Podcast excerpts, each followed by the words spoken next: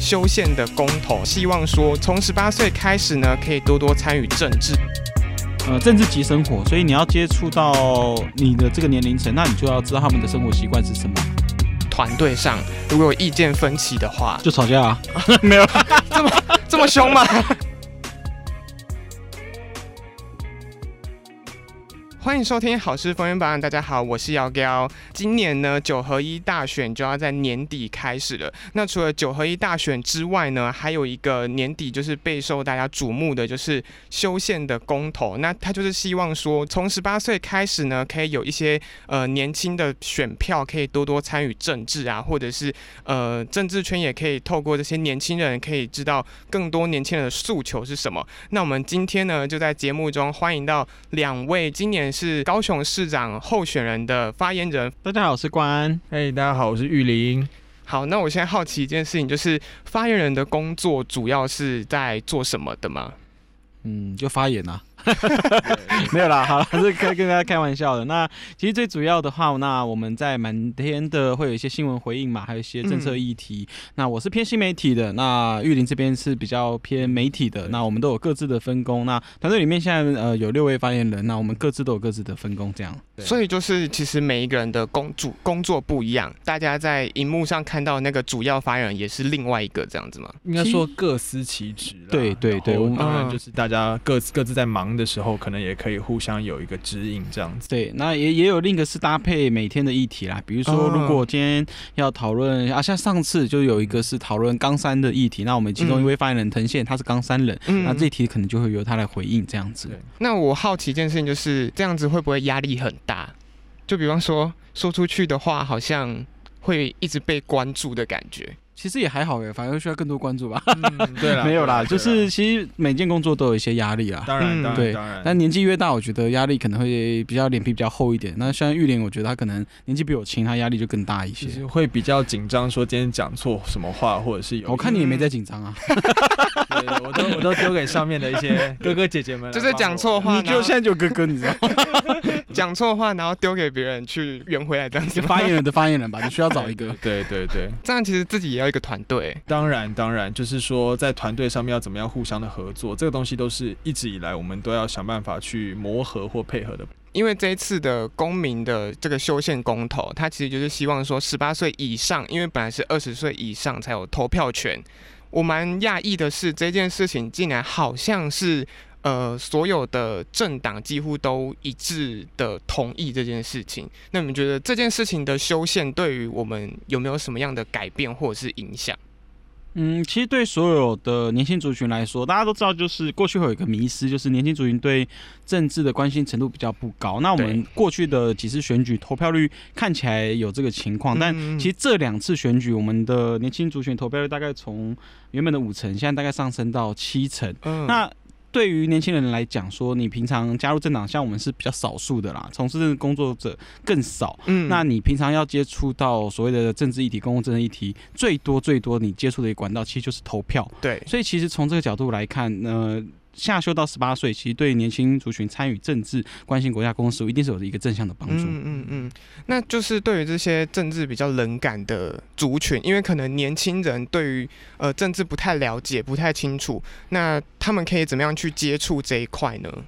嗯，其实我觉得，呃，像我过去可能在大学期间就会有一些老师会有一些研究计划，嗯那基本上他就是呃，希望透过一些像是网络的方式，或者是透过一些比较审议式民主的方式，让呃那种高中生或者是大学生对于呃政治比较冷感的这一群族群，他可以有比较好的认识，去了解说各个不同的政党它所代表的属性以及立场是什么。嗯那其实我还想分享，就是其实有一句话叫做“如果你不关心政治的话，那就是会被糟糕的人统治”哦所以其实这样照照着这样的概念，就是说，其实公共呃政治就是大家众人的事情。那嗯希望有更多的人来加入这个讨论，然后可以形成一个更好的共嗯识，让这个国家或这个社会能够更进步。我想这个是各个政党都毋庸置疑的一个目标。嗯嗯嗯，那就是如果把这个呃投票权下修到这个十八岁，那十八岁的小朋嗯友可能就是高中刚毕业，或者是刚要进入大学，对于社会经验还呃不是那么足够，他们要怎么去辨认说这个候选人的证件或者是政这个政党的这个意见是比较呃符合这个社会嗯，其实我会觉得，就是每一个人在每个人生阶段的可能的思考程度不一样啦。嗯比如说，你刚说十八岁，可能高中刚毕业或对刚进入大学，那他们可能在关心政治、公共事务上，可能会蛮在乎大学自主或者所谓呃年轻学生的一个受教。那对于四五岁或六七十岁的人来讲，他可能就不会关心到这个情况。嗯那我觉得以嗯嗯一个公民政治、一个民主政治来讲，更需要是越多元的年龄层来参与，然后不同的年龄层有不同世代的想法，我觉得这个才会有比较正向的意义。就是所以嗯社会经验多可能是一件好事，但它也可能让你有一些视视角上的一些盲点在。嗯，就是十八岁如果来看一件事，他有可能是用最直觉的方式看，或者是用不同的角度来看这件嗯事情。对，那因为生活经验不同，那他所处的人生阶段也不同，那我觉嗯得各个阶段都要有啊，这跟我们的一个人的人生一样，那整个社会也是一个社会的人生。嗯，我想知道，就是那如果像我这种对于政治比较没有概念的朋友们， 那要怎么样去接触到这一块，去多多认识呃不一样的政党、不一样的候选人呢？其实现在政治人物基本上在呃网络社群上面的使用，都会相对来说比过去的政治人物、传统政治人物来很、嗯来来的多上很多。所以包括像是脸书的粉丝专业啊，嗯或者是因为最近选举的关系，越来越多人成立官网啊等等，他大概基本上都会把他的一些政治的理念或一些想法，在放在这上些面透过这些平台来做一个沟通，这样子。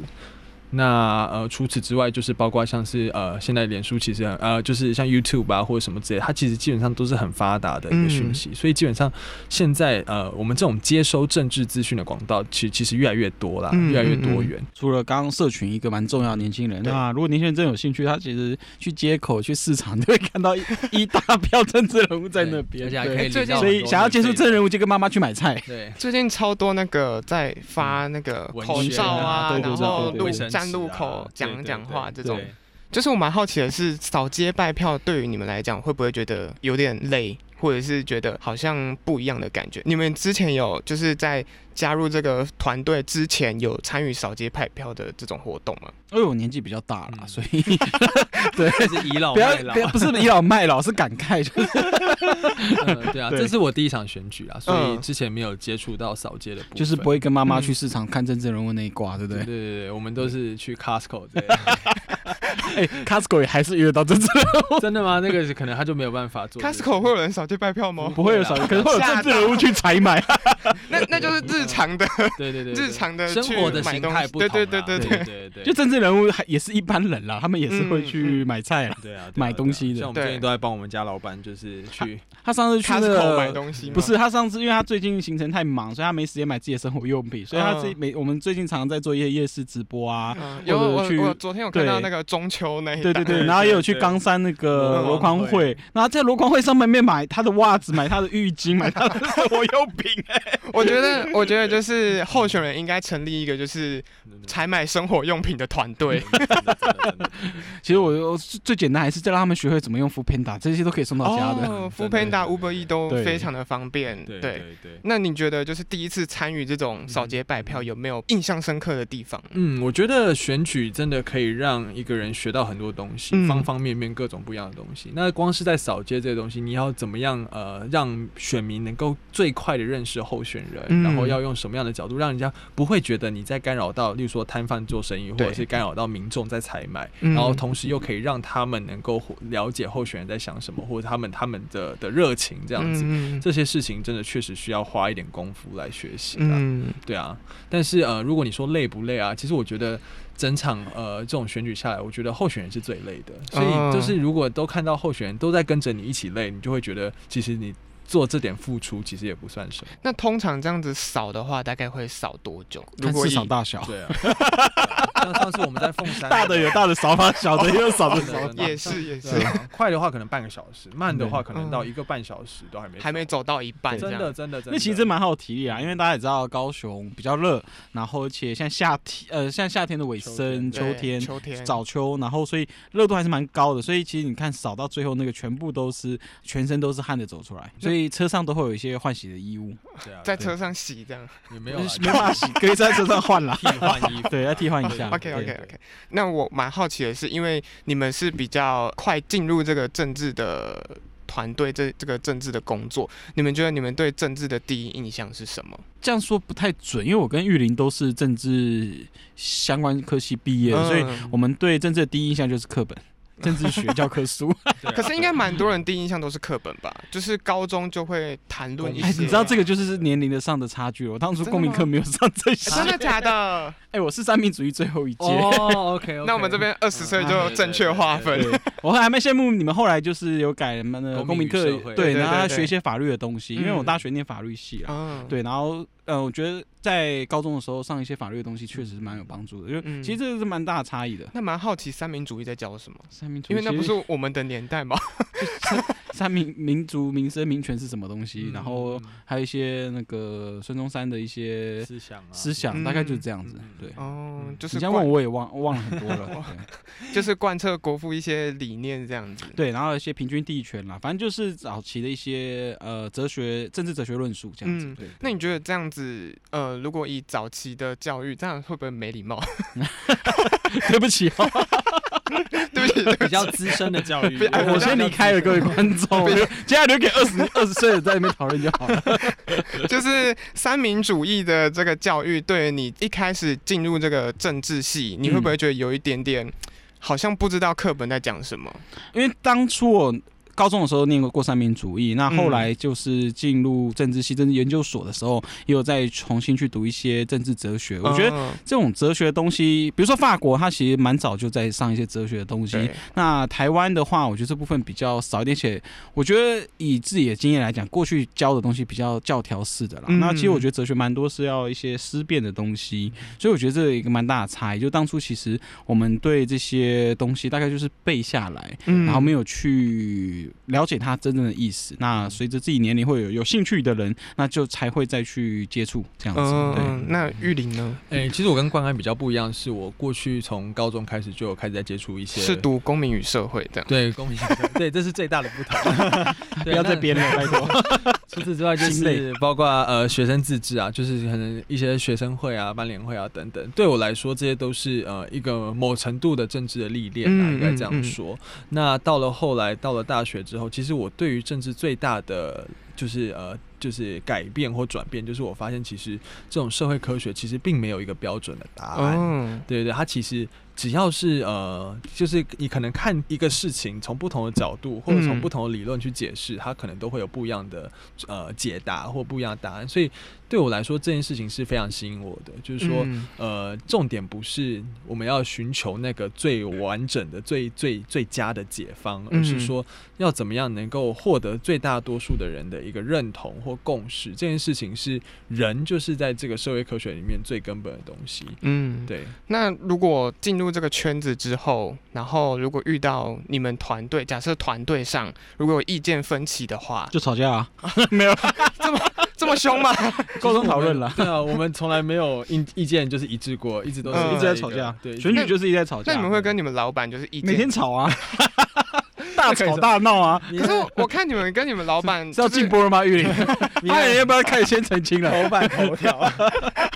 没有啦，我说真的，就是做一个专业的政治幕 僚，就是对你必须要把你自己的意见，尤其我觉得这个，毕竟三十几岁的人，再多几年工作经验，就是呃，在讨论的时候，你要大明大方，嗯你要把你所有的意见、你的东西要讲出来。那被否决 OK，对或者被修改也 OK，对那这个你有时候也不用感到不愉快，嗯这个就是一个讨论的过程。有今天你对。然后明天你也可能错，那明天可能是玉林对，后天可能玉林错。正确的东西就是要不断的被验就证，是它它不不是绝是对错的。对对，嗯这个我觉得是呃一个我们自己团队，我觉得现在还蛮良性的一个互动方式啊。我们嗯在意见上没有谁尊谁卑，对，啊嗯嗯那会打架吗？打架啊架，嗯扯头发啊、玉林玉林有 玉林有拿那个玩具的锤子锤我， 啊，好凶哦。你我说好那个怕吗？哦！ 对啊，我还我还有被那个加油棒，就是那个那个同一社加油棒，对吧？你看，这些都是植栽耶，对，反正我办公室都有一些莫名其妙可的以小物，可以跟老板申请 吗？老板那是那些老板买的耶。还是老板预 谋？对对对对对，知道我们需要这些舒压小物。嗯对那蛮好奇，就是你们加入团队之后，因为可能你们的呃工作环环境会有经验比较老道的前辈们可以，不要再讲这些个事了 吧？经验比较老道的前辈们，那你们要怎么样去用你们的呃正确的观点，然后又用理性的方式 来去跟他们沟通？我们我们听众应该没有超过六十岁。我们我们听众真的，我看那个轮廓是没有六十岁的好啊，好好好好，可以 OK，OK 尽量讲。就就就就打一 架吧，没有确定六十岁的阿伯阿妈，